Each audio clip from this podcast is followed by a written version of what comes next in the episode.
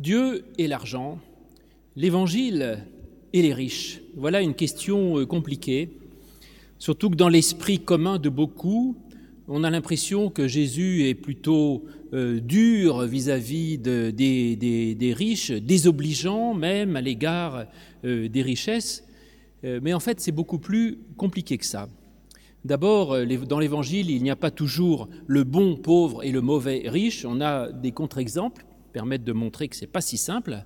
En particulier Zachée, qui était extrêmement riche et avec une source pas toujours très sympathique de sa richesse, est présenté comme un exemple même. Le salut est arrivé sur cette maison, dit Jésus. Et il y a même une parabole entière qui non seulement euh, valorise les banquiers, mais en plus présente comme bon exemple celui qui est le plus riche, qui a le plus reçu, et comme mauvais exemple le pauvre qui a reçu très peu. C'est bien sûr la parabole des talents. Donc c'est compliqué.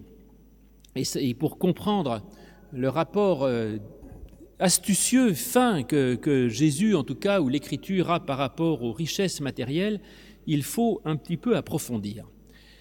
D'abord, l'Ancien Testament. Alors, l'Ancien Testament, là, c'est assez simple. Il est assez euh, weberien, dirais-je. Vous savez que Weber, c'est ce, euh, je dirais, cet économiste qui a prétendu que les calvinistes étaient devenus riches parce qu'ils voyaient dans leur richesse un signe de la bénédiction de Dieu. Bon, Weber a tout faux, je pense, ou presque tout, mais néanmoins, c'est vrai pour l'Ancien Testament. L'Ancien Testament présente la richesse comme un signe de bénédiction. Les, euh, je dirais, les patriarches sont montrés comme ayant des troupeaux très nombreux. Salomon est montré comme ayant une richesse incommensurable. Et on considérait dans l'Ancien Testament que donc la richesse était un signe euh, de la bénédiction de Dieu. Donc il n'y a aucun problème. Euh, comment est-ce qu'il pouvait dire une chose pareille? J'ai une explication que je vous suggère, je ne sais pas si elle est juste, mais je vous la suggère. Je pense que l'Ancien Testament, en fait, ignorait euh, les mécanismes économiques, de même qu'ils ignoraient un peu les mécanismes, euh, je dirais, météorologiques ou les questions agricoles. En fait, dans le domaine de, je dirais, de l'argent, du, métier ou de l'agriculture, on fait, on fait ce qu'on peut on est en partie responsable de sa réussite. C'est vrai que celui qui ne laboure rien a peu de chance d'avoir de greniers bien remplis, mais en même temps, il y a énormément d'impondérables. Et même si on est un très bon cultivateur, eh ben parfois ça ne marche pas. Et même si on est quelqu'un qui se donne beaucoup de mal dans son métier, eh ben parfois ça marche pas non plus. Et donc la richesse euh, est finalement quelque chose dont on s'aperçoit assez vite qu'il y a de gros facteurs euh, qui nous échappent. C'est-à-dire pourquoi l'un est riche et pas l'autre. Euh, en fait, on ne peut pas dire que c'est uniquement parce qu'il a bien travaillé, si vous voulez. Ça marche pas comme ça. Donc il y a des, on ne sait pas. Il y a des gens qui sont riches et des gens qui sont pauvres. C'est comme ça. Il y a quelque chose qu'on ne comprend pas. Et dans l'Ancien Testament, quand il y a des facteurs qu'on ne maîtrise pas, eh bien, on avait tendance à dire, eh ben, c'est Dieu, voilà. C'est Dieu qui fait qu'il y a une bonne récolte, c'est Dieu qui fait que ma femme a de nombreux enfants euh, ou qui fait qu'elle n'en a pas, c'est Dieu qui fait que je suis malade ou en bonne santé parce que je ne sais pas comment marche la santé, et puis c'est Dieu qui fait que l'un est riche et que l'autre est pauvre. Donc c'était une façon de s'en sortir, mais euh, je crois que aujourd'hui on ne voit plus tellement les choses comme ça, on n'attribue plus euh, ces choses à Dieu, on a tendance à voir les choses autrement et à dire en fait, les, situations matérielles ne sont pas gérées par Dieu, enfin, c'est ce que je crois moi, et c'est ce qui apparaît petit à petit, en particulier dans l'Évangile, dans le Nouveau Testament. C'est pas Dieu qui fait que l'un est pauvre ou l'autre est riche. C'est pas Dieu qui fait que l'un est malade ou l'autre en bonne santé. C'est pas Dieu qui fait que euh, lui a des ennuis et que l'autre n'en a pas. C'est comme ça c'est comme ça, c'est comme ça. C'est le hasard, c'est le cours du monde, et que le cours du monde n'est pas entièrement tenu dans les mains de Dieu. Il y a des, parts d'aléas euh, sur lesquelles nous ne pouvons rien, et il faut euh, l'admettre. Par contre, il y a dans l'Ancien Testament quelque chose qui est, qui est présent en plus, c'est toujours la nécessité de la solidarité. C'est-à-dire, euh, très bien, bon, il y a des riches et des pauvres, mais en tout cas, on ne peut pas tolérer qu'il y ait autour de nous des pauvres qui souffrent. Alors, il y a des pauvres qui ne souffrent pas. Ce n'est pas parce qu'on n'a pas des milliards que forcément on souffre, donc ce n'est pas nécessairement le niveau de richesse. Mais en tout cas, dans l'Ancien Testament, il y a la nécessité de, la compassion vis-à-vis -vis de ceux qui souffrent, et que l'argent devient un problème dans l'Ancien Testament lorsqu'il devient source de maltraitance d'une personne. Et là, il y a des condamnations très nettes des, prophètes, d'Amos, de Michée, qui, euh, qui dit que ça ne va pas du tout quand les riches abusent de leur richesse pour maltraiter les pauvres ou abuser de leur pouvoir, c'est pas bien, quoi. Et donc l'Ancien Testament est très essentiel là-dessus, et il dit qu'il y a un devoir, c'est de se préoccuper des pauvres. Alors, il ne dit pas comment, et ça j'aime l'Évangile, enfin la Bible en général, qui, qui va donner des, des pistes des pistes globales, mais qui ne va pas préciser la manière avec laquelle on doit euh, résoudre l'énigme ou le problème. Donc oui, nous devons nous préoccuper des plus pauvres. Maintenant, de quelle manière?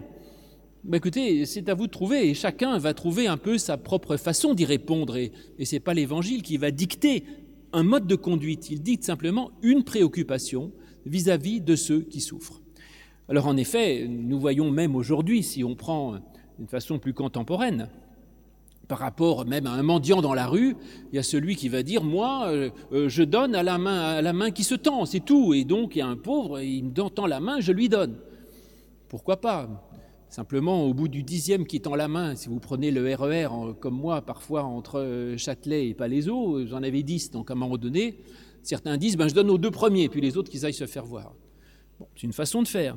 D'autres vont dire non, non, moi je veux lutter contre la mendicité elle-même, qui est pas bien, c'est une désocialisation, donc je préfère donner mon argent à des organismes de, réinsertion, des organismes, des organismes de, formation, à des centres d'accueil qui vont aider les gens à ne pas être dans cette situation de mendicité. Ça se défend. Ou d'autres euh, vont dire, ben moi je vais plutôt donner aux spécialistes des centres d'accueil. Euh, bon, il y a des tas, de, des tas de façons de faire. Le seul problème, c'est quand on ne fait rien. Ça, c'est l'histoire dans l'Évangile, pardon pour ceux qui ne la connaissent pas, mais du, mauvais riche et de Lazare. Ce qu'on reproche au mauvais riche, c'est de n'avoir rien fait vis-à-vis de Lazare. C'est pas de ne pas lui avoir donné l'aumône, mais il aurait pu faire quelque chose, ou lui parler, ou je ne sais pas moi, mais il y avait quelque chose à faire, il fallait le faire, et à chacun de trouver son mode de solidarité, et peut-être qu'il faut un peu tout pour, pour, être un monde. Alors vous disais-je, l'Évangile choisit de ne pas attribuer la source de richesse à Dieu, euh, ni entièrement à soi-même. Je vous l'ai dit tout à l'heure, euh, dans l'Évangile, Dieu n'est pas maître de tout. Quand on lui dit pourquoi est-ce qu'un tel est né aveugle, est-ce que c'est Dieu qui l'a voulu? Et Jésus dit bah, non, c'est comme ça où on dit mais pourquoi est-ce que la tour s'est effondrée, là la tour de Siloé s'est effondrée sur ces pauvres gens qui étaient au pied, est-ce qu'ils étaient plus pécheurs que d'autres? Jésus dit bah non, c'est comme ça, c'est comme ça, on n'y peut rien. Et donc on n'attribue plus le fait d'être riche ou pauvre à Dieu, et d'autre part, on ne peut pas non plus se l'attribuer entièrement à soi-même. Ça, je vous l'ai dit tout à l'heure, euh, quand on regarde même les gens les plus riches, euh, d'où vient leur richesse? Eh bien, En fait, pourquoi est-ce que Parce qu'ils ont été au bon moment, au bon endroit, ils ont eu, même indépendamment de ceux qui héritent, même celui qui réussit, il a réussi quelque chose parce qu'il avait le talent qui convenait au bon moment, il a eu une entreprise qui a marché, ça c'est assez aléatoire, il aurait pu naître dans un autre pays, ça n'aurait pas marché, ce que réussit l'un en, en 2023, s'il l'avait fait en 2020, c'est un échec total, donc il y a une très grande part d'aléas, euh, et donc on ne peut pas non plus euh, dire que celui qui est riche, il l'a mérité. C'est un débat que j'ai eu beaucoup avec mes élèves à, l'école polytechnique, puisque je, suis aumônier là-bas, et, les élèves avaient un peu tendance à dire, mais quand même, l'argent, quand je serai, quand j'aurai un bon métier, l'argent que je vais gagner, je, l'aurai gagné parce que je l'aurai mérité. Je dis, mais attends, mon lapin, t'es gentil, toi, mais tu l'as, mais tu l'as mérité comment? Parce que tu as réussi un concours d'une grande école? Oui, tu as travaillé, mais tu aurais pu naître avec un QI de 50 au lieu de 200. C'est ton mérite à quoi ça? Tu aurais pu naître bête. c'est pas drôle, tout le monde n'est pas capable d'entrer dans une grande école. Et en plus, tu aurais pu naître paresseux. Bah oui, il y a des gens qui ne sont pas travailleurs. Ou tu aurais pu naître au Bangladesh, tiens, tu aurais moins rigolé là-bas. Parce que là-bas, euh, tu n'aurais pas été patron de ceci, cela. Donc en fait, euh, il y a des gens qui naissent euh, doués, travailleurs, tant mieux pour eux, et, ils travaillent, ils ont un certain mérite, je ne le cache pas. Mais on ne peut pas dire qu'ils aient entièrement mérité cette chance. Tout est grâce. Et en fait, vous avez eu, j'aurais dit, vous avez eu la chance de naître dans un bon pays, d'avoir eu une bonne éducation, d'être travailleur et en plus intelligent. Bah, c'est quand même beaucoup de grâce. Voilà. Donc autrement dit, on ne peut pas euh, s'attribuer toutes les grâces et toutes nos chances. Et donc, euh, finalement, la situation que nous avons, bah, elle est un peu comme elle est. Alors comment, comment gérer par rapport à ça? Eh bien, je crois que l'Évangile invite simplement à euh, s'en dépréoccuper et d'une certaine façon à s'en détacher. Et d'ailleurs, juste après le passage sur la richesse, quand Jésus dit on ne peut servir Dieu et Mammon en même temps, c'est-à-dire Dieu et l'argent, il y a tout ce passage assez étonnant sur les soucis du monde, où Jésus dit, c'est pourquoi je vous dis, ne vous préoccupez pas trop sur euh, votre situation matérielle, parce qu'en fait, ça n'a pas grande importance. Et donc, il faut reconnaître qu'on ne maîtrise pas tout dans le domaine du matériel. Bon, on doit faire ce qu'on peut, hein, on est responsable, mais on ne maîtrise pas tout. Et reconnaître qu'en fait, on subit en grande partie une situation qui ne nous appartient pas et qui n'appartient pas non plus à Dieu, qui est simplement comme ça. Alors pour que ce soit supportable, euh, faute de pouvoir euh, dire comme l'Ancien Testament ou comme peut-être Calvin, si c'est comme ça, c'est que Dieu l'a voulu, donc merci Seigneur, simplement euh, avoir un certain détachement relatif par rapport à cette situation, puisqu'elle ne dépend pas de nous. Et détachement, ça veut dire accepter sa situation matérielle comme finalement assez secondaire et comme n'ayant pas finalement autant d'importance que ça. Parce que, en fin de compte, riche ou pauvre, and so what euh, Quel est le problème? C'est comme d'avoir la peau blanche ou la peau noire. Qu'est-ce que ça peut faire? Et je crois que la grande erreur d'un bon nombre de nos, de nos activistes aujourd'hui euh, euh, syndicalistes ou autres, c'est de faire croire qu'il y a là un combat essentiel et fondamental. Mais en fait, qu'est-ce que ça peut me faire que Bernard Arnault ait des milliards? Quel est le problème? Et qu'un autre en ait moins? Ce qui est insupportable, je suis d'accord, comme dans l'Ancien Testament, c'est qu'il y ait des gens qui souffrent. Mais on peut très bien vivre avec très peu. Euh, et là-dessus, je suis très fier. Les pasteurs sont aujourd'hui de, loin pas les plus pauvres de la société, mais je suis très. certains disent on devrait augmenter les pasteurs qui gagnent mieux leur vie, on les respecterait plus. Non, rien à voir et je, milite pour des pasteurs pauvres, si je peux dire. Je vous ai dit, c'est très relatif. Il y a beaucoup de gens plus pauvres que, nous, mais néanmoins, bon, oui, voilà, on, vit avec ce qu'on a et on montre que finalement, c'est pas du tout le, niveau de richesse n'a rien à voir avec ça. Et donc, c'est tout à fait secondaire. Paul, d'ailleurs, dans ses épîtres, va dans ce sens. Et il dit, ce qui pour moi est vraiment une ligne de conduite fondamentale, il dit, vous savez, euh, j'ai appris à me contenter de l'état dans lequel je suis. J'ai appris à être dans l'abondance ou la pauvreté. J'ai appris à avoir faim ou à être repu. Peu m'importe, je puis tout par celui qui me fortifie. Ça, c'est formidable. Cette liberté, justement, du chrétien, liberté du croyant, par rapport à une situation qui ne dépend pas de lui et qu'il ne peut pas attribuer à Dieu.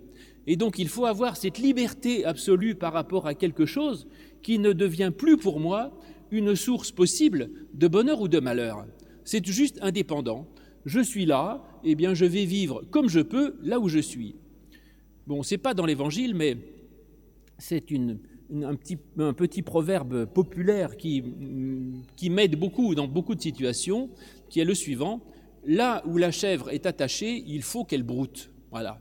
Là où la chèvre est attachée, il faut qu'elle broute. Vous êtes riche, vivez en riche. Vous êtes pauvre, vivez en pauvre. Cherchez pas à, brouter dans le champ du voisin. Assumez votre situation. Vous êtes né en France, vous auriez pu être né ailleurs. Vous êtes blanc, vous auriez pu être noir, vous êtes jaune. êtes... Euh, qu'est-ce que ça peut faire? Secondaire, aucun intérêt, pas essentiel.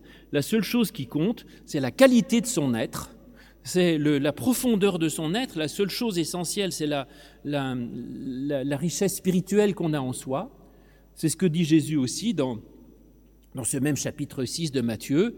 Ne vous amassez pas des trésors sur terre parce que euh, les voleurs percent des robes, mais amassez-vous des trésors dans le ciel, euh, parce que ça, ces trésors sont éternels. Ou encore dans cette parabole qu'il y a dans Luc où Jésus euh, montre quelqu'un qui a, dont les récoltes ont été abondantes et il dit c'est merveilleux, je vais me faire des greniers, je vais amasser encore plus, je vais être encore plus riche. Et il lui dit mais andouille, demain tu vas mourir et tu vas en faire quoi de tes greniers? Bonne question, bonne question. Tournez votre esprit vers l'essentiel, vers l'éternel, et non pas vers ces choses qui finalement sont secondaires. Non seulement tout le monde n'est pas riche, mais il y a aussi un autre problème, je dirais, dans, l'Écriture, c'est la réussite des méchants. Alors là, c'est intéressant, c'est-à-dire qu'il arrive, à l'inverse, qu'il y ait des gens absolument odieux qui finalement aient beaucoup de chance matérielle. Tout leur réussit, ils sont riches, en bonne santé, ils sont éclatants, etc. Et par rapport à la réussite des méchants, ce paradoxe euh, insupportable qu'on trouve déjà dans l'Ancien Testament, l'Ancien Testament avait plusieurs réponses. L'une d'abord, c'était de dire, ça c'est dans le livre de Job, euh, écoute, Dieu fait ce qu'il veut. Donc tu n'as pas à demander à Dieu des comptes. Si Dieu veut rendre l'un riche et l'autre pauvre, l'un en bonne santé, l'autre malade, ça le regarde, ne t'en préoccupe pas. C'était la réponse de Calvin, euh, c'est pas la mienne, parce que je ne crois pas, une fois de plus, que Dieu se commette dans ce genre de questions. Autre réponse que l'on trouve parfois, mais que je récuse, mais est-ce qu'elle est totalement absente de l'Évangile Je ne sais pas, c'est de dire, en fait, il y aura euh, une compensation post-mortem. Ça peut être une façon de lire les béatitudes. Heureux ceux qui souffrent aujourd'hui parce que demain, ben, vous aurez de la consolation éternelle. Donc aujourd'hui, vous êtes pauvre, mais demain, vous serez riche dans le royaume de Dieu. Je, n'assume absolument pas ce type de théologie. Je pourrais le justifier, je n'ai pas le temps de le faire là, mais même dans les béatitudes, Matthieu 5, euh, je ne crois pas que les, les promesses soient des promesses pour après-mort. J'ai juste une preuve, je vous l'ai dit en passant. Il dit Heureux les doux car ils hériteront la terre. Il ne dit pas ils hériteront le ciel. La terre, c'est tout de suite. Donc, il y a un intérêt immédiat. Troisième solution, c'est celle de l'Évangile, je crois, et c'est celle que je garde, c'est de dire, mais en fait, la richesse ne vaut rien.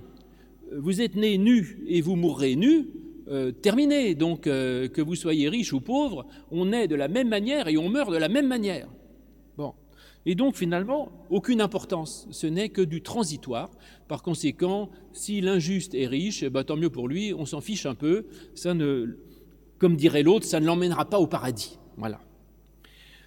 Mais néanmoins, l'évangile n'invite pas à un détachement total par rapport à la richesse ou à possession, comme, comme le fait l'hindouisme ou les religions de l'Inde.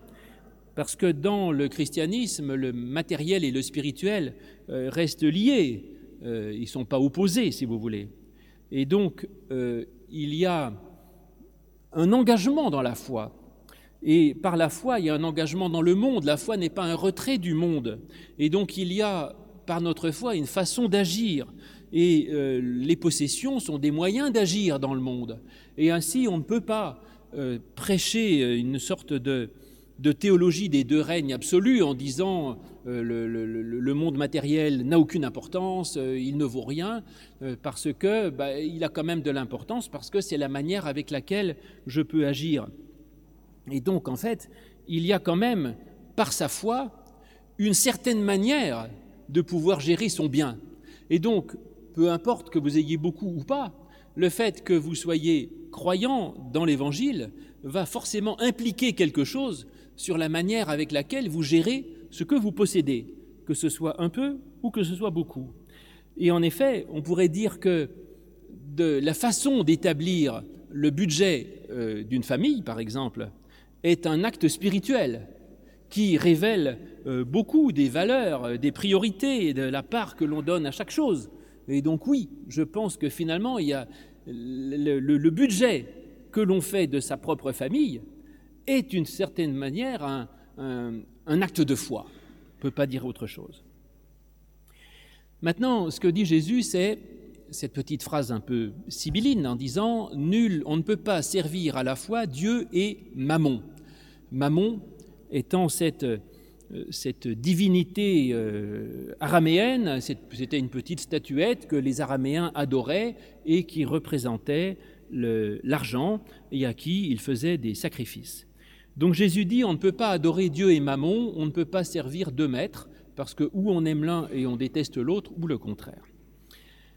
Alors je crois que le fait qu'il utilise le mot de Mammon et pas de, l'argent, montre justement le problème qu'il peut y avoir par rapport euh, au rapport à l'argent. Et que le problème, ce n'est pas tellement la possession en tant que telle, mais c'est l'argent quand il est pris comme une personne ou voire comme une divinité. Lorsque on aime, je dirais, euh, l'argent et qu'on le sert, au lieu de, euh, de lui laisser sa place matérielle. Dans la philosophie d'Heidegger que j'aime beaucoup, il y a les, traducteurs d'Heidegger ont inventé un mot pour désigner les, certains objets, qui est le mot de utile. Il dit c'est pas un outil, parce qu'un outil, c'est chose de construit, c'est un marteau, une pince, et il dit qu'il y a des objets qui sont des utiles. Utile, c'est quelque chose qui sert à quelque chose. Donc c'est un objet qui a une fonction et qui est pas premier, mais qui est objet de quelqu'un qui est sujet. Et donc je dirais qu'il faut rendre à l'argent non pas euh, une situation d'être une personne, c'est-à-dire un sujet, mais l'argent n'est bon que s'il est un utile, c'est-à-dire un objet et pas un sujet. Et quand on fait de l'argent mammon, on en fait un sujet, c'est-à-dire une sorte de personne, et là ça devient grave. Et même c'est encore plus grave quand on en fait une idole, c'est-à-dire une sorte de divinité.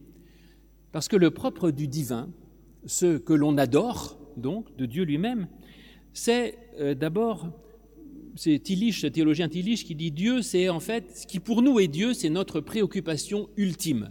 Ce qui pour nous est plus important que tout. Ce au nom de quoi on est prêt à tout sacrifier.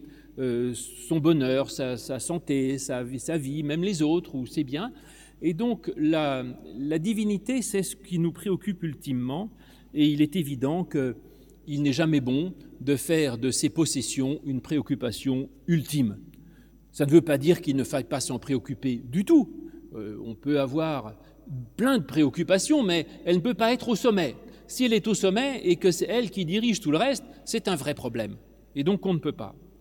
Et puis ensuite, à une idole, on offre des sacrifices.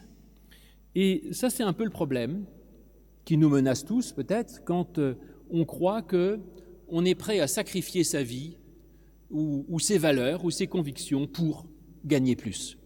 Ça, c'est un problème. Voilà, là, on adore vraiment Mammon quand on est prêt à faire un sacrifice pour cette réalité. Et enfin, la divinité, en général, c'est celle de qui on attend euh, une source de vie et de bonheur. Et donc celui qui adorerait Mammon serait celui qui croirait que l'argent pourrait lui donner la vie et le bonheur. Vous le savez, c'est faux. Et donc l'adoration de Mammon est évidemment une erreur fondamentale. Donc autrement dit, le problème du rapport à l'argent n'est pas une question morale, c'est une question spirituelle. Que l'argent n'est pas bon ou mauvais en soi, ce qui peut être mauvais, c'est le mode de rapport qu'on a à lui lorsque on le, ou lorsqu'on le divinise. De toute façon, Dieu et Mammon sont incompatibles. Et ça, c'est ce que dit euh, l'Évangile. Il dit on ne peut pas euh, aimer les deux à la fois. Adorer les deux à la fois. Adorer aimer. On peut aimer l'argent, avoir du goût pour ses loisirs, c'est pas un problème, mais tant que c'est pas mis au sommet.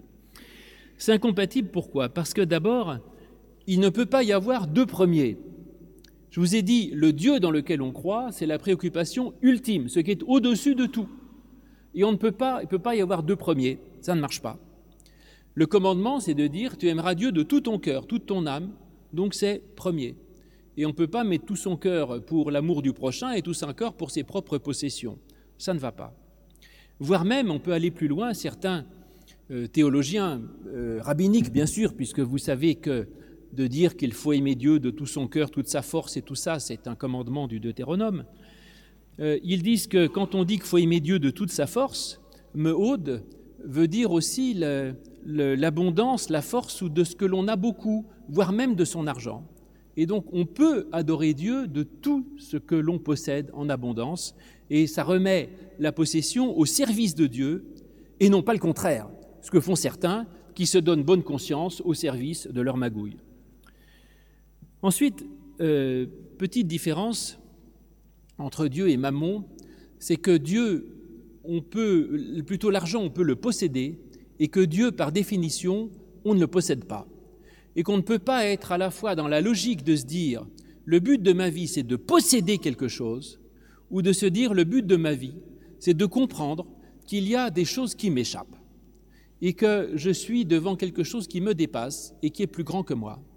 Et là, il y a deux logiques différentes. Soit on est dans la logique de posséder, soit on est dans la logique de se déposséder. Et il y a évidemment par rapport à, Mammon la tentation de vouloir posséder, posséder, posséder, ça c'est mauvais. Mais il y a aussi la même tentation dans la religion. Quand on, les intégristes qui veulent posséder Dieu, parce qu'ils savent qui est Dieu, ce qu'il faut faire, ce qui est juste, qui est sauvé, qui ne l'est pas. Et là, on est aussi dans une forme, dans une forme d'idolâtrie. Donc la seule bonne relation possible à l'argent, c'est justement une relation qui est instruite par notre relation à Dieu, qui nous apprend que nous ne possédons rien. Nous ne possédons rien, nos possessions, nous pouvons les perdre, et ce que nous possédons n'est pas lié à notre être, et je peux même le donner sans que ça touche ma propre personne. Après, je continue en disant, Jésus dit, est-ce que l'on peut servir Dieu ou Mammon? Euh, Servir, ça veut dire être esclave, être serviteur, appartenir à quelqu'un. Et en fait, il faut que je comprenne que je, ne sers pas ma richesse, mais que c'est à ma richesse de me servir. C'est-à-dire, faut remettre les choses dans le bon sens. Et donc, je n'ai pas à servir Mammon, mais par contre, je peux utiliser Mammon à mon service pour faire des choses bien. C'est ne peux pas non plus revenir, mon histoire est trop longue, toute la parabole de Luc XVI sur les richesses injustes, ce que fait le serviteur de formidable, c'est qu'il comprend que cette richesse, ces, ces d'iniquité, comme dit le texte, eh bien, il l'utilise pour faire du bien. Et tout à coup, c'est plus lui qui sert une richesse, il se sert d'une richesse. Ensuite, vous savez, dans la théologie réformée, il y a quelque chose de très important qu'on appelle la théologie des deux règnes. Euh, c'est-à-dire, euh, Luther et Calvin disaient, il y a deux domaines, il y a le domaine matériel et le domaine spirituel, et en fait, le domaine spirituel, c'est tout, ce qui compte pour notre vie, et le domaine matériel, c'est du domaine matériel, et puis bah là, euh, respecter les règles civiles, parce que c'est indépendant des règles spirituelles. C'est intéressant, cette théologie des deux règnes, et c'est vrai qu'on pourrait dire que nous sommes dans un monde, et le fait d'être un bon chrétien ne m'empêche pas de jouer euh, dans le monde matériel avec les lois du marché. Bon, les lois de l'économie tout simplement. Mais en même temps, ma liberté de chrétien doit me montrer que d'accord, dans le monde, j'utilise les lois du marché, mais en même temps, je suis libre par rapport à ces lois, parce que les lois humaines ne sont pas divines. C'est-à-dire, d'accord, je respecte 130 sur l'autoroute, mais 130 sur l'autoroute, ce n'est pas une loi divine. C'est une loi humaine que je respecte parce que j'ai choisi que le vivre ensemble en société est important et suppose le respect de certaines lois, mais néanmoins, ce n'est pas une loi divine. Donc je suis libre, même par rapport à ces lois. Et en fait, donner m'intéresse, le don en général est quelque chose qui m'intéresse, parce que celui qui possède quelque chose et qui donne, d'une certaine façon, fait un pied de nez aux lois capitalistes. Parce que le capitalisme, c'est pas le don, c'est l'intérêt, l'investissement. Et le don, c'est une absurdité économique. Et donc le don, c'est un pied de nez aux lois capitalistes, et celui qui donne montre qu'il est libre par rapport à ces lois matérielles qu'il utilise parce qu'il faut bien gérer son problème. C'est ce qu'a fait Zaché, qui monte dans son arbre là, Zaché qui décide de donner la moitié de sa fortune montre qu'il est libre par rapport à ça. J'ai choisi de donner, point. Et ce n'est pas euh, les, impôts qui m'obligent à le faire, c'est moi qui décide. Donc je suis plus fort, plus grand et au-dessus des lois de l'argent. De même, euh, Jésus euh, valide un certain gaspillage. Vous la femme au parfum qui, verse son parfum et les disciples disent Mais c'est idiot, ça valait des millions ton machin, on aurait pu le vendre et le donner aux pauvres. Et Jésus dit Non, elle a bien fait, parce que tu montres justement qu'on est libre par rapport à ces lois euh, matérielles. Alors comment être libre par rapport à Mammon, justement? Eh bien, c'est de, de profaner Mammon. Voilà, pour pas adorer Mammon, il faut profaner Mammon, montrer qu'on est pour Dieu et qu'on réduit l'argent à son rôle utilitaire et matériel. Le Nouveau Testament euh, a, essayé tout au long de trouver des manières de, de gérer cela. Dans les actes des apôtres, c'était très radical. Et ils disent, pour montrer ce détachement par rapport à la possession, ils ont dit, on donne tout et on vit en communauté le don total et la vie en communauté, c'est sympathique, ça montre qu'on n'est pas dans le système matériel, mais c'était idiot et ça a amené la communauté euh, de, Jérusalem à la catastrophe. Paul est plus nuancé et Paul trouve différentes manières de gérer sa liberté par rapport aux possessions matérielles. Et il montre, on en a parlé tout à l'heure, euh, euh, il parle de la collecte pour les plus pauvres, donc c'est une façon de montrer qu'on est libre par rapport à la possession, c'est justement ce que je vous disais, c'est le don. Et donc cette collecte pour les pauvres que Paul fait dans tout le bassin méditerranéen, il dit que c'est un liturgia en grec, c'est-à-dire un service liturgique, un service d'action de grâce. Et ça, c'est absolument magnifique, c'est en 2 Corinthiens 9. Il montre que le don aux plus pauvres n'est pas juste utilitaire, mais qu'il a là une, une dimension spirituelle d'acte de reconnaissance et de liberté par rapport à ce que l'on possède. C'est un don gratuit, sans rien attendre, et qui finalement a même valeur d'acte liturgique, en quelque sorte. C'est pourquoi j'aime, au cours du culte, la collecte que l'on fait, c'est pas du tout utilitaire. La collecte au culte représente même pas 10% de nos recettes. Pas que je vous incite à ne rien donner, mais, mais c'est symboliquement essentiel. La collecte au cours du culte est un acte liturgique parce que ça nous rappelle que le don, le fait de donner, c'est pas juste un acte matériel, c'est un acte spirituel de rapport à la possession, de rapport à l'autre et de liberté par rapport à l'utilité. Ensuite, Paul trouve d'autres solutions. C'est le, mécénat. Il parle de Paul, de, pardon, d'Aquilas et, Priscille, de Philémon, qui reçoit l'Église dans leur propre maison parce qu'ils avaient des très belles et grandes maisons. Donc il dit, ils sont formidables, ils participent à l'œuvre de l'Évangile. C'est le mécénat. Bah oui, c'est une façon de mettre ce que l'on possède au service d'une œuvre plus grande. Et puis il y a aussi le bénévolat. Euh, où Paul parle de lui, et d'autres qui acceptent de prêcher l'Évangile gratuitement, euh, c'est-à-dire une façon de donner son temps, montrant qu'on n'est pas forcément là pour être rétribué. Dans tous les cas, le vrai antidote à Mammon, c'est-à-dire quand l'argent prend trop de pouvoir ou quand il est pris pour Dieu, c'est le don. Le don, c'est l'anti-Mammon, dirais-je. Le don sans rien attendre en retour, qui est une absurdité économique en soi. En effet, la grâce, la générosité n'existe pas euh, chez Mammon ni en économie. La générosité n'existe pas. Et même quand les grandes entreprises prétendent être généreuses, j'ai toujours méfiant en me disant ils, essayent de se donner une bonne image. Bon.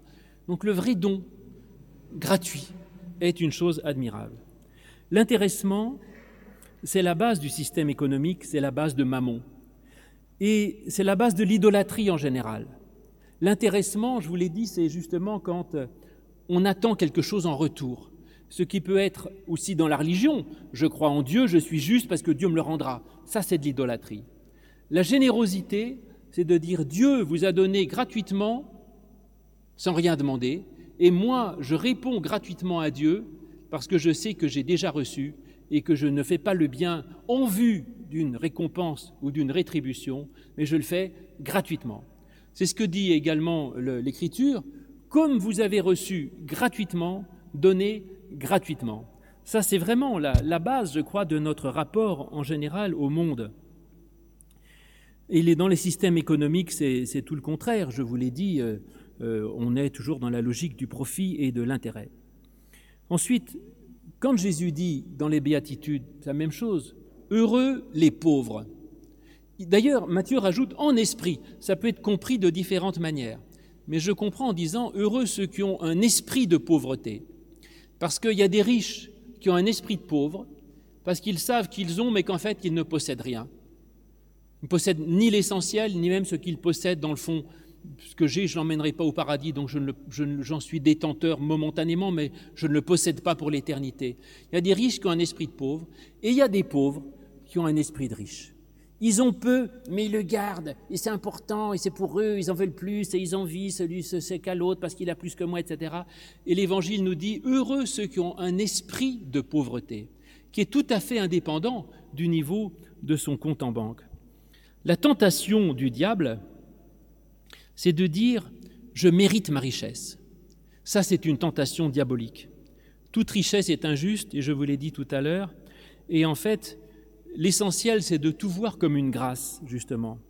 Et puis, ben, de gérer rationnellement et d'accepter de jouer le rôle de ce monde, mais, euh, savoir que les lois de ce monde ne sont pas les lois du royaume de Dieu, ni les lois de ma vie, ni celles de mon être. Alors l'argent mammon n'est pas Dieu, ce n'est pas l'étalon non plus du jugement dernier, ce n'est pas mon niveau de fortune qui fait la valeur de mon être. Si j'ai déjà compris ça, c'est déjà pas mal. Et ensuite, la base de tout, c'est l'anti-mammon, justement, c'est la grâce. La grâce témoigne de la liberté des enfants de Dieu. La grâce, c'est de l'amour et pas du commerce. Et on peut faire euh, du commerce dans ce monde, ce n'est pas du tout un problème, hein. il y a des lois dans ce monde, mais ce n'est pas le commerce qui donne sens à ma vie. Ce qui donne sens à ma vie, ce qui lui donne du poids, ce qui lui donne de la gloire, c'est l'amour qui est vécu et c'est la grâce sur laquelle elle est construite. Donc, il n'y a pas à aimer Dieu et à n'avoir aucun argent, mais simplement il y a à savoir en quoi l'on croit, et moi, je crois dans l'amour et dans la grâce plus fort que toute chose. Amen.